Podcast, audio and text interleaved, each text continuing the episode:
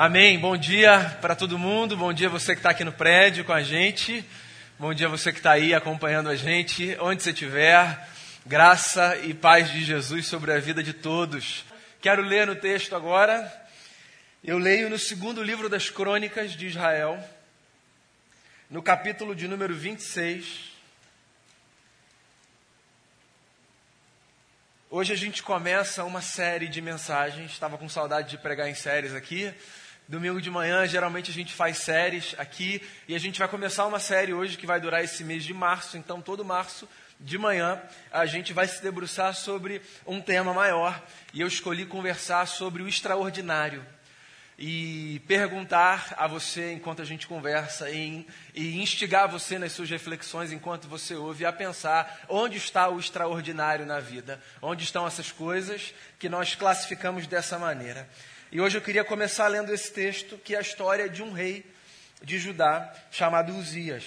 E o texto diz assim, segundo livro das Crônicas, capítulo 26.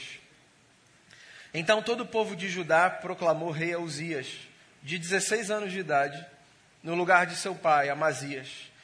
Foi ele que reconquistou e reconstruiu a cidade de Elate para Judá, depois que Amazias descansou com os seus antepassados.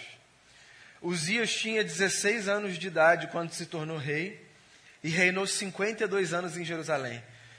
Sua mãe era de Jerusalém, chamava-se Jecolias. Ele fez o que o Senhor aprova, tal como seu pai Amazias, e buscou a Deus durante a vida de Zacarias, que o instruiu no temor de Deus. Enquanto buscou o Senhor, Deus o fez prosperar.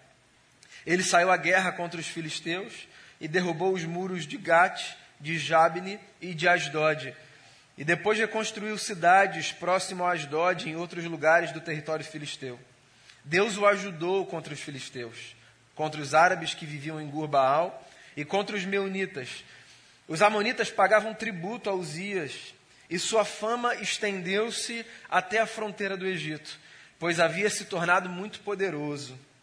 Uzias construiu torres fortificadas em Jerusalém, junto à porta da esquina, à porta do vale, no canto do muro, também construiu torres no deserto e cavou muitas cisternas, pois ele possuía muitos rebanhos na Cefelá e na planície. Ele mantinha trabalhadores em seus campos e em suas vinhas, nas colinas e nas terras férteis, pois gostava de agricultura. Uzias possuía um exército bem preparado, organizado em divisões, de acordo com o número de soldados convocados pelo secretário Jeiel e pelo oficial Maazeias, sob o comando de Ananias, um dos oficiais do rei. O total de chefes de família no comando dos homens de combate era de 2.600. Sob o comando deles, havia um exército de 307.500 homens treinados para a guerra, uma força poderosíssima que apoiava o rei contra os seus inimigos. Uzias providenciou escudos, lanças, capacetes, coraças, arcos e atiradeiras de pedra para todo o exército. Em Jerusalém, construiu máquinas projetadas por peritos para serem usadas nas torres e nas defesas das esquinas, máquinas que atiravam flechas e grandes pedras. Ele foi extraordinariamente ajudado e assim tornou-se muito poderoso e a sua fama espalhou-se para longe. Entretanto, depois que Uzias se tornou poderoso, o seu orgulho provocou a sua queda. Ele foi infiel ao Senhor, o seu Deus, e entrou no templo do Senhor para queimar incenso no altar de incenso. A história de Uzias, rei de Judá, é uma história que pelo menos eu classificaria como uma história extraordinária. Engraçado como a gente qualifica as coisas usando alguns termos e como, no geral, as nossas qualificações das coisas que a gente vê ou faz, elas se estabelecem a partir da nossa experiência com os contrastes. Por exemplo, a gente chama uma coisa de muito boa, colocando-a geralmente em contraste com outra coisa que talvez a gente tenha chamado de muito ruim. A gente diz que um dia é muito bacana, geralmente comparando esse dia com outro que não foi tão bacana assim. A gente consegue discernir o frio por conta da nossa experiência com o calor. E assim não com tudo, mas com muitas coisas na vida. Os contrastes nos ajudam a qualificar as nossas experiências, de modo que nós precisamos de ambas, porque é a partir de uma que a gente consegue identificar a outra e vice-versa. Mas, como eu disse ainda há pouco na minha fala, eu pelo menos não acho que isso sirva para tudo. Não numa relação direta e objetiva, necessária. Às vezes, inclusive, quando a gente encara a totalidade da vida a partir dessa relação direta, de opostos, a gente acaba deixando de perceber algumas coisas fundamentais. Por exemplo, quando eu falo sobre extraordinário, essa palavra que vai nortear as nossas conversas nesse mês de março, agora de manhã, eu, pelo menos, não acho que o extraordinário necessariamente esteja no lugar oposto do ordinário. Do ponto de vista semântico, tudo bem. Ou seja, extraordinário é aquilo que está para além do ordinário. Então está num outro lugar. Mas do ponto de vista da qualidade, não necessariamente o extraordinário é uma categoria que está num outro lugar. O extraordinário pode estar bem aqui, no ordinário da vida, no trivial, no comum, no cotidiano, no que a gente faz todos os dias. O que eu estou querendo dizer para você, esse começo de conversa, do primeiro encontro, de quatro que eu espero que a gente tenha, é que a gente pode começar a olhar para aquilo que a gente faz no dia a dia e todo dia com um pouco mais de cautela, porque é possível que a gente descubra, nesse exercício de cautela ao construir a nossa jornada, que talvez as coisas mais extraordinárias da vida estejam bem aqui, no cotidiano. Talvez elas não estejam nas coisas grandiosas que a gente faz ou nas narrativas que, do ponto de vista do estereótipo, a gente classificaria como as histórias extraordinárias. Eu comecei dizendo a você isso, né? Essa história aqui do Uzias, esse rei de Judá, é uma história que eu chamaria de extraordinária. Pelos muitos feitos, pela quantidade de realizações. Mas vem cá, e se a nossa história não for assim? Se a gente não fizer grandes coisas, se a gente não tiver projeção, se nós não formos contados entre os poderosos e influentes e gigantes, será então que nós estaremos privados das experiências extraordinárias? E mais, essas experiências extraordinárias dessa ordem, da grandiosidade, do feito, do reconhecimento, da vida pública, desse negócio de você estar num lugar distante dos outros, de projeção, Será que ela é de todo boa? Qual é o custo dela? Do que a gente precisa cuidar? Esse primeiro encontro, para mim, tem um tema norteador. Eu chamo esse primeiro encontro de protegendo o coração do deslumbramento. Porque quando a gente experimenta coisas grandes, quando a gente começa a perceber que alguns dos nossos feitos são reconhecidos, que algumas das nossas ambições são conquistadas, que as pessoas nos conhecem, nos percebem, que no trabalho está legal, que há quem nos admire, que os nossos filhos gostam da gente e continuam a nos ver como exemplo. Quando a gente percebe que o mundo está do nosso lado, de alguma forma, o nosso coração começa a ser bombardeado com mais intensidade para nos fazer acreditar que nós somos sim muito especiais. E esse momento é possivelmente o início da nossa ruína.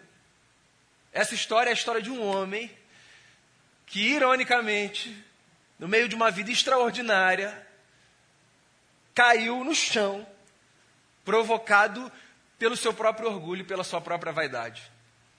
Primeiro conselho a você, e talvez o maior deles, aqui nessa conversa de hoje, proteja o seu coração do deslumbramento que não é algo que está como possibilidade apenas para aquelas pessoas que estão nesse lugar, que na caricatura eu descrevi aqui. Todo mundo pode se deslumbrar na vida com coisas pequenas. Então, como diz um provérbio de sabedoria, se você tiver que guardar uma coisa, guarde o seu coração. Quem foi Uzias? A gente conhece o rei Uzias menos pelo livro das crônicas, que é o livro que narra os feitos dos reis, e mais porque ele aparece num pedacinho de um capítulo conhecido do texto de um profeta, que é o profeta Isaías. Então, Uzias talvez seja um nome familiar a você, dentre os reis de Israel e de Judá, porque o capítulo talvez mais conhecido do livro do profeta Isaías começa dizendo assim: No ano da morte do rei Uzias, já ouviu isso? Eu vi o Senhor assentado no alto e sublime trono. É esse rei aqui, Uzias. Um sujeito que surge aclamado como rei pela população de Judá, que o identificou, a despeito da sua juventude, como o sujeito que deveria conduzir aquele povo, aquela gente, proteger aquela terra. E a história dos reis de Israel é uma história interessante, porque é uma história muito marcada por altos e baixos. Se você olhar o livro dos reis e o livro das crônicas, você vai perceber que quase acerca de todos os governantes tanto o livro dos reis, ou os livros, quanto os livros das crônicas, descrevem a jornada do camarada e diz assim: Fulano fez o que era mal perante o Senhor. Fulano fez o que era bom perante o Senhor. Eles eram avaliados assim, pelos seus feitos, e eles eram identificados, a partir dos seus feitos, se aquilo era aprovado ou reprovado pelo Senhor. E, no geral, a história é interessante, porque você tinha um rei, por exemplo, que tinha feito um governo muito bacana. E aí o seu filho destruía tudo. E aí o filho dele vai vinha e recuperava tudo. Era uma espécie de montanha russa, sabe? A história dos reis. Uzias foge essa regra a princípio. Porque ele faz o que é bom perante o Senhor, assim como seu pai fez. Então não tem uma espécie de maldição que oscila, sabe? Uma geração vai dar certo e a outra não. Uma vai dar certo e a outra não. Relaxa. Tem a possibilidade da gente servir como inspiração e buscar inspiração na vida, de modo que, no que depender da gente, a gente siga os bons passos e evite os passos que tropeçam. Em tudo na vida, certo?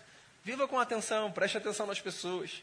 Abandona essa síndrome boba e infantil de querer ser inédito, querer ser o camarada que vai dizer tudo que ninguém disse, querer ser a pessoa que vai fazer o que ninguém fez.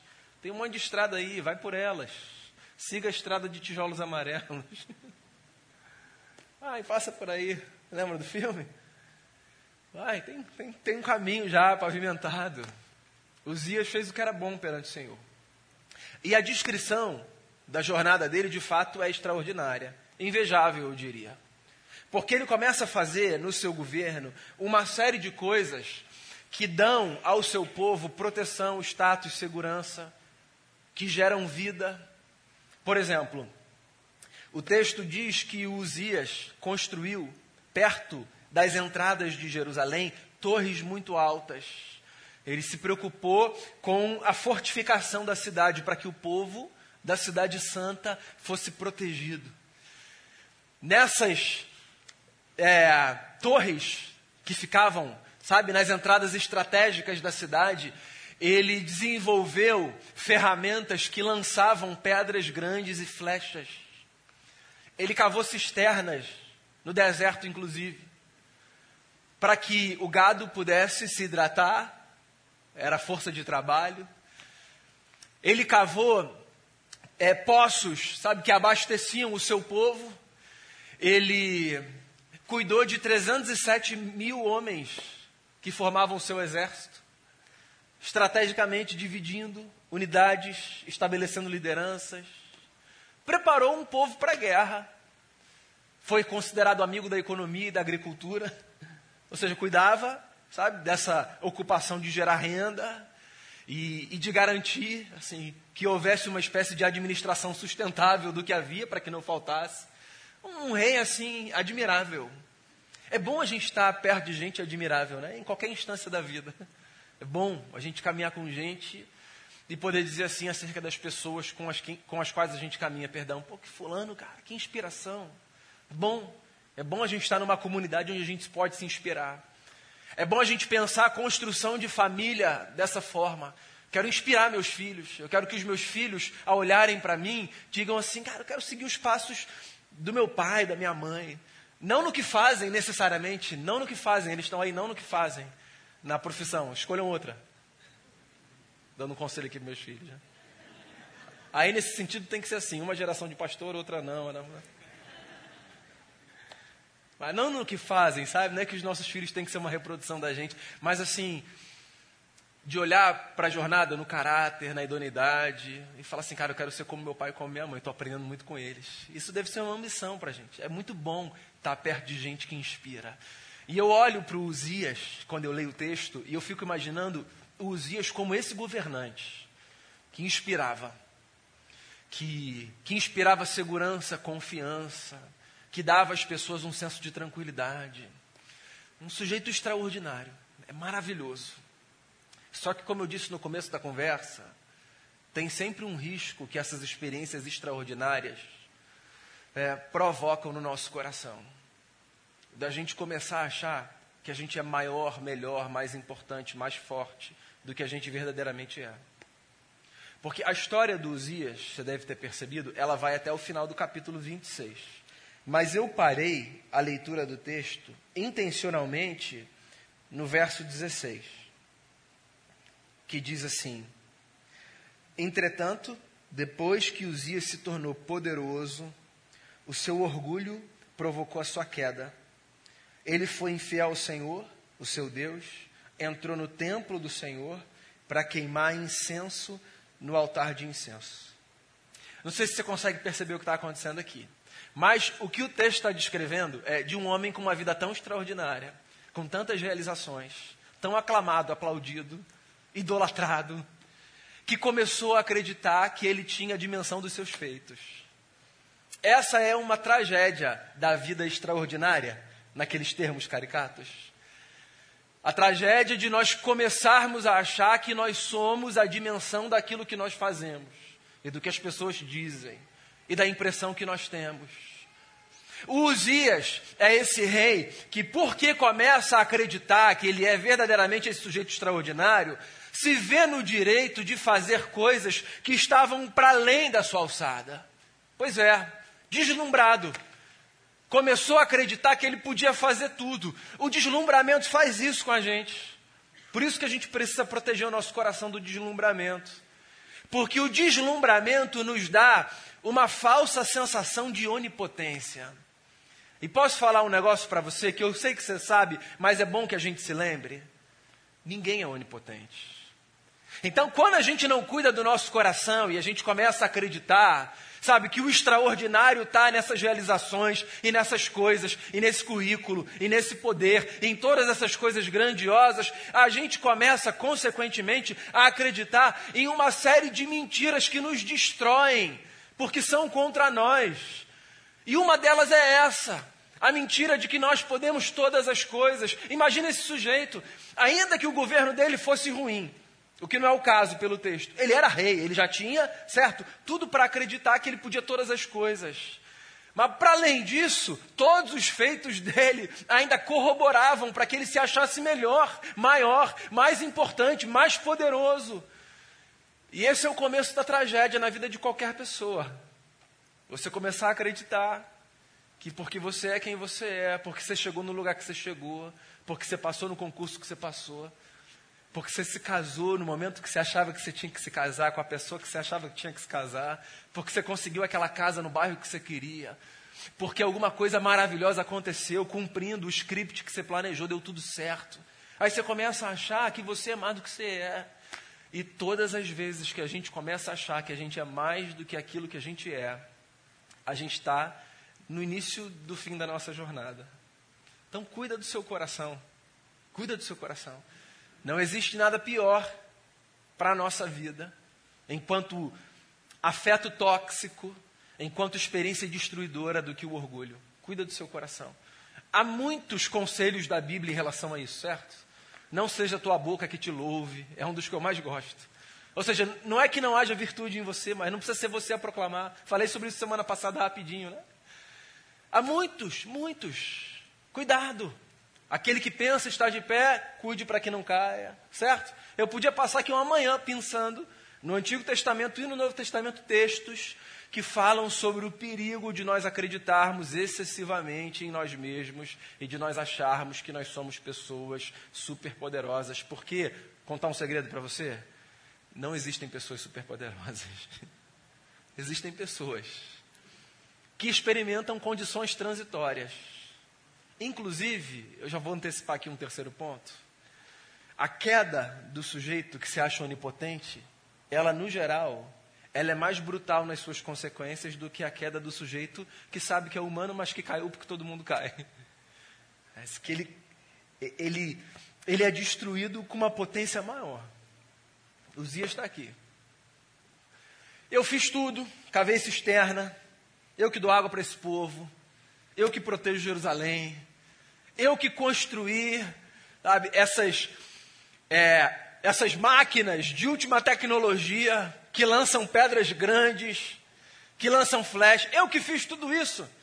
Quem é que vai me dizer que eu não posso entrar no templo e fazer o ofício do sacerdote? Porque foi esse o pecado dele. Ele se achou tão importante que ele disse assim: Quer saber? Agora também não precisamos mais de sacerdotes. Eu vou cuidar de tudo. Havia três ofícios principais nessa dinâmica litúrgica social, tá? No mundo antigo, em Israel e em Judá. Havia o rei, havia os sacerdotes e os profetas. Cada um tinha uma função, cada um fazia um negócio.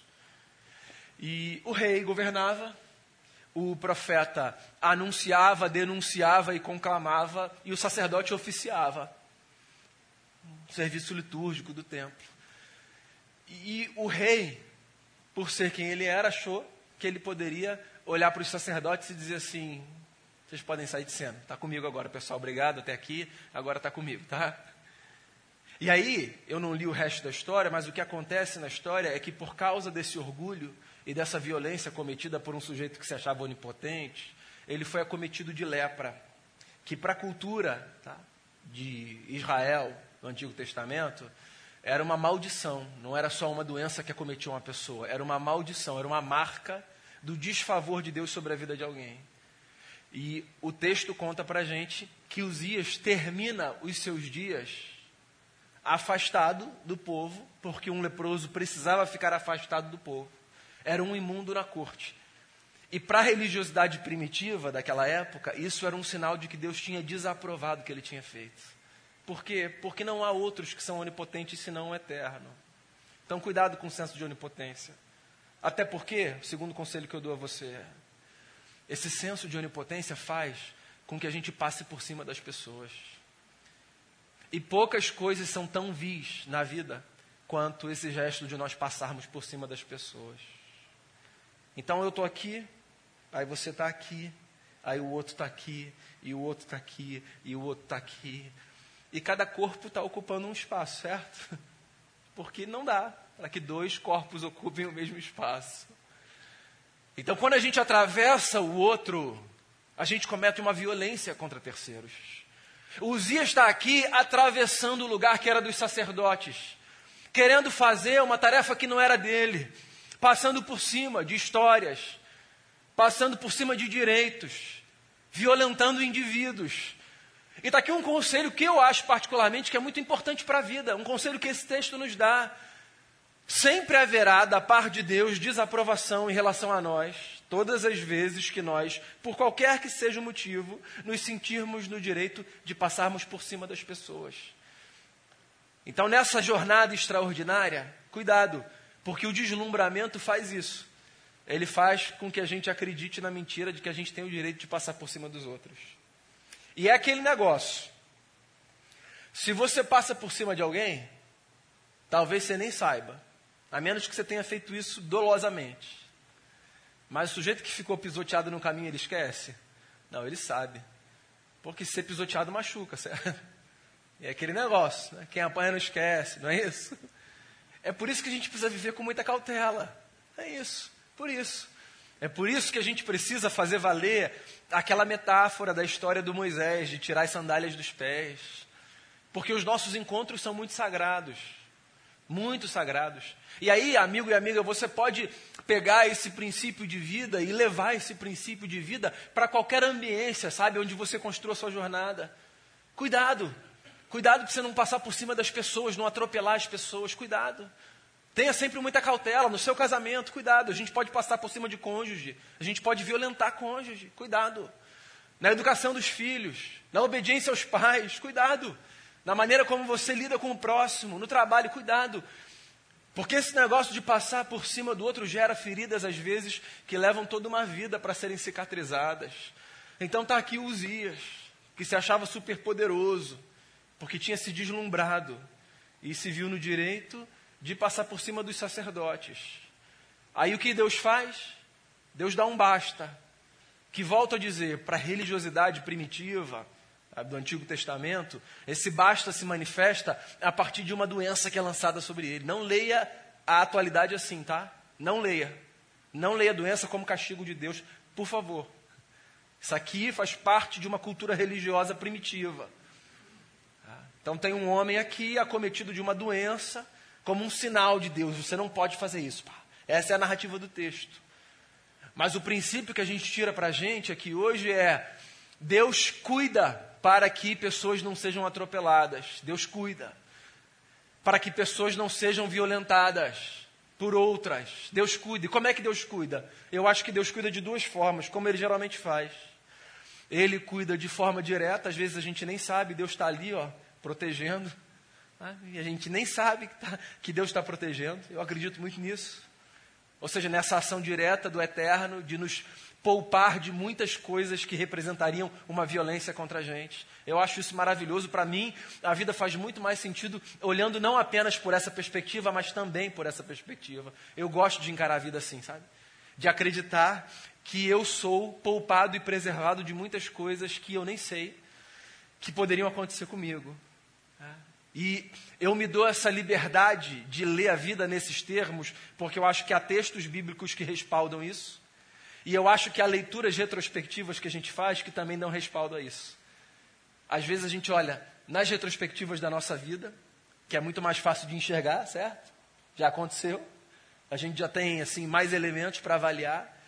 E a gente olha e a gente diz assim: caramba, então foi Deus mesmo que me poupou daquilo ali, porque por uma fração de segundos, por uma rua que eu pego, por isso ou por aquilo, não é isso? Então eu acho que Deus faz isso diretamente, Deus cuida e protege a gente de ser atropelado e protege a gente de atropelar, ou protege o outro de, de ser atropelado pela gente. E eu acho que Deus faz isso também, e para mim esse segundo método, ele é mais importante da gente guardar do que o primeiro. Porque esse método é um método do qual a gente pode participar. Eu acho que Deus nos protege de atropelamentos mútuos, nos dando a consciência para que nós percebamos que na vida a gente não deve atropelar o outro. Isso também é Deus agindo. Então Deus não age apenas de forma direta, botando um anjo entre duas pessoas. Deus também age de forma indireta, dando a anjos, que somos todos, a consciência de que não é legal atropelar ninguém. Mas como é que a gente protege a gente e a terceiros dessa experiência, cuidando do coração. Não passa por cima de ninguém, por favor. De ninguém. Não violente. Não olhe e diga assim, ah, eu posso. Posso sim. Quem vai dizer que eu não posso? Calma. Eu sei, há um, há um desejo egóico, narcísico, seminal dentro de cada um. Ou seja, todo mundo tem essa semente. Então, potencialmente, todo mundo pode fazer essa jornada. Mas ninguém precisa fazer essa jornada. Quando você vira alguém fazendo essa jornada, troca uma ideia. Diz assim: não faz isso não, passa por cima não. O rei Uzias, vá por aí não. O senhor está no palácio, não é? O senhor é rei. Pô, deixa o sacerdote lá no templo. O profeta, você está na rua, não está? Então deixa o rei lá no, no palácio. Leva isso para a sua vida. E a terceira lição, e com ela eu encerro aqui a minha conversa, Cuide do seu coração e proteja o seu coração do deslumbramento, porque o deslumbramento custa muito caro. Muito caro. Não o deslumbramento em si, mas o que ele é capaz de fazer com a gente, com as nossas relações. A gente perde pessoas quando a gente se deslumbra. Às vezes sem nem saber que a gente perdeu por aquilo. Pessoas se afastam da gente. Sabe? Muitas se aproximam. Eu fico imaginando o rei Uzias aqui. Quantidade de gente, sabe? Querendo chegar perto. Amigo do rei, esse camarada incrível, que está protegendo a gente. Então, muita gente se aproxima. Mas, é engraçado como também muita gente se afasta, né? Porque essa falsa sensação do extraordinário, que é medido só por essas coisas grandiosas, ela não dá sustentação para as relações. As relações, elas se sustentam no cotidiano. No cotidiano. Por exemplo, quem te ama não vai te amar mais só porque você ganhou um emprego maravilhoso. Porque quem te ama, inclusive, vai continuar te amando, mesmo que você perdeu um emprego maravilhoso, certo? Não é isso? Quem é seu amigo não vai ser mais seu amigo porque agora você está num lugar de projeção. Quem é seu amigo vai continuar sendo seu amigo mesmo quando você perdeu o lugar de projeção. Porque a gente até pode se impressionar com essas coisas grandes que acontecem. Mas o extraordinário mesmo da vida, ele está no ordinário, no dia a dia, no cotidiano. Então o deslumbramento custa muito caro. Eu olho para a história do rei Uzias, você sabe que dá um aperto no coração? Eu fico pensando, pô, esse camarada, cara, quantidade de coisa boa que ele fez pelo povo, cuidou de todo mundo, estava lá se doando, pensando, inteligente, estratégico, uniu o povo e tal, mas permitiu que o coração fosse tomado por um orgulho tamanho que os seus últimos dias foram uma desgraça porque ele foi acometido dessa doença e ficou como um imundo da corte, distante de tudo e de todos. Volto a dizer, não é a descrição de que esse negócio vai acontecer, sabe, como que num desenho animado, não. Pega o princípio por detrás da história, é uma lembrança de que por mais maravilhosa que seja a nossa jornada, se a gente não cuida do coração, a gente pode colocar tudo a perder. Então você pode ter feito coisas maravilhosas na sua vida, mas se você não cuida do coração, você pode colocar tudo a perder. O seu currículo pode ser impressionante, mas se você não cuidar do seu coração, você pode colocar tudo a perder. Porque, volto a dizer, ainda que as coisas grandiosas nos impressionem, o extraordinário da vida está no ordinário. Então, cuide do seu coração e proteja o seu coração do deslumbramento. Até porque, olha aqui, a gente está diante da mesa do Senhor, né? A mesa é a lembrança do método de Deus, que Paulo descreve, inclusive, na carta aos Filipenses. Tenham em vocês o mesmo sentimento que houve em Cristo Jesus, que sendo Deus, não tomou para si com usurpação o ser igual a Deus. Antes, a si mesmo se esvaziou, assumindo forma de servo e indo à cruz. E é ele, esse, esse sujeito que vai na contracorrente da humanidade, porque se está certo o teólogo católico Leonardo Boff, quando diz: todo menino quer ser homem, todo homem quer ser rei, todo rei quer ser Deus, só Deus quer ser criança. Se o Leonardo Boff está certo, Jesus nos inspira, dentre outras coisas, porque ele nos ensina o caminho da contramão dessa construção narcísica de eu quero ser grande. Jesus é a expressão de um Deus que nos aponta para a simplicidade da vida cotidiana e diz: talvez a maior beleza, a maior riqueza e o maior tesouro esteja aí. Então lembre-se de Jesus, que se esvazia e revela aí a glória do Pai. Que a nossa jornada cotidiana, que o nosso dia a dia, que a segunda a sexta, que o que você faz na sua rotina e nos seus hábitos, seja vivido de tal forma que você consiga perceber o extraordinário de Deus ali. Vamos fazer uma oração e já preparar o coração para a mesa do Senhor? Queria chamar aqui meu amigo Damião, os pastores, Damião, Diego, presbíteros e irmãos que nos auxiliarão nessa manhã, já para que fiquem aqui. Mas eu queria que a gente orasse e colocasse o nosso coração diante do Senhor.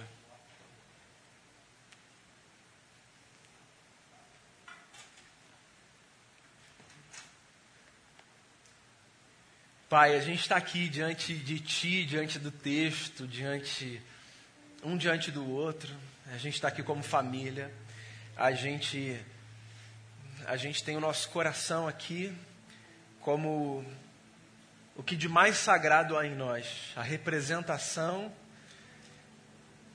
do que há de mais sagrado na nossa existência. Às vezes a gente se deslumbra na vida muitas coisas podem nos fazer perder o foco. A gente quer manter o coração nesse lugar, sabe? De lembrar que a gente não tem o tamanho das nossas realizações, dos nossos acertos. Não é nem porque a gente é maior ou menor, é porque não são medidas apropriadas para a gente aferir quem a gente é. A gente é filho amado, filha amada, é o que a gente é, essa é a nossa identidade. E é muito bom a gente conquistar, a gente fazer, a gente realizar. Tudo isso é muito precioso, mas não deixa o nosso coração ser deslumbrado por nada. Não deixa quem está numa fase boa da vida achar que é melhor do que quem está na fase ruim. Não deixa quem está na fase ruim achar que é pior do que quem está na fase boa. Não deixa quem está com emprego achar que é melhor do que quem está sem. Quem está sem achar que é pior do que quem está com. Não deixa quem está com a saúde fragilizada achar que é pior do que quem está com a saúde plena e vice-versa. Não deixa, Senhor.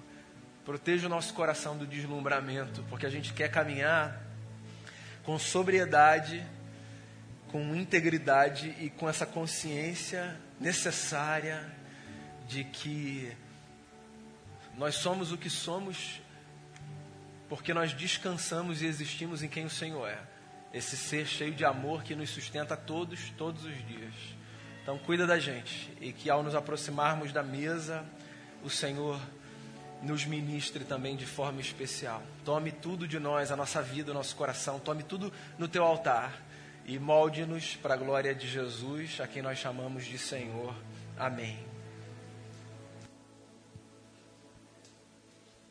Bom, estamos diante da mesa, da mesa daquele que é, daquele que era e daquele que há de vir. Essa mesa nos conecta com o passado, com o presente e com o futuro. É a representação da última ceia que Jesus fez com seus discípulos lá no cenáculo e é uma antecipação em pequena escala do banquete do Cordeiro na consumação dos séculos, quando o Senhor celebrará com a sua igreja, com a sua noiva estará dando um banquete em volta da mesa gente de todos os povos, de todas as línguas e de todas as nações. Essa mesa, portanto, é a mesa do Senhor, é a mesa de todos aqueles que reconhecem em Jesus o Senhor e o Salvador da sua vida. É de todos aqueles que reconhecem e se reconhece pecador e que se reconhecem de que o sangue de Jesus Cristo, lá na cruz do Calvário, nos purificou de todo o pecado. Portanto, não é uma mesa da igreja presbiteriana, é uma mesa de todos aqueles que confessam a Jesus como Senhor e como Salvador. É uma mesa comunitária.